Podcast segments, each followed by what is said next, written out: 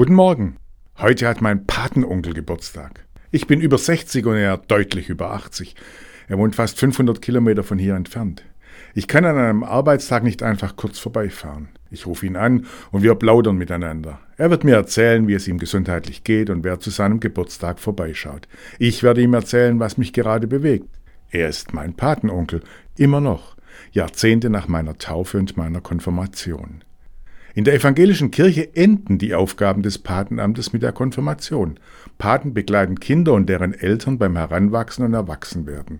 Dies endet, wenn ein getaufter Mensch religionsmündig ist und selbst Ja zu seiner Taufe sagen kann, mit der Konfirmation.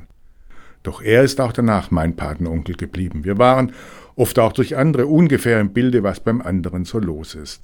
Mein Patenonkel war mit seiner Frau bei allen wichtigen Ereignissen in meinem Leben dabei.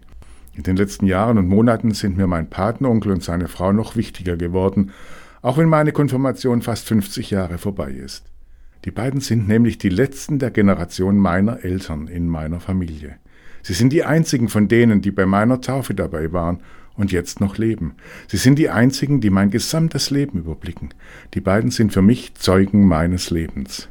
Ich finde es schön und freue mich, wenn wir uns ab und zu sehen.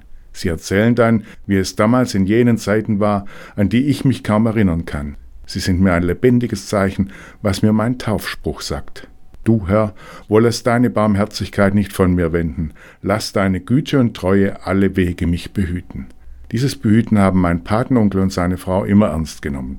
Für so einen Paten darf ich dankbar sein. Gerade heute, an seinem Geburtstag, meint Pastor Christoph Vetter aus Erzen.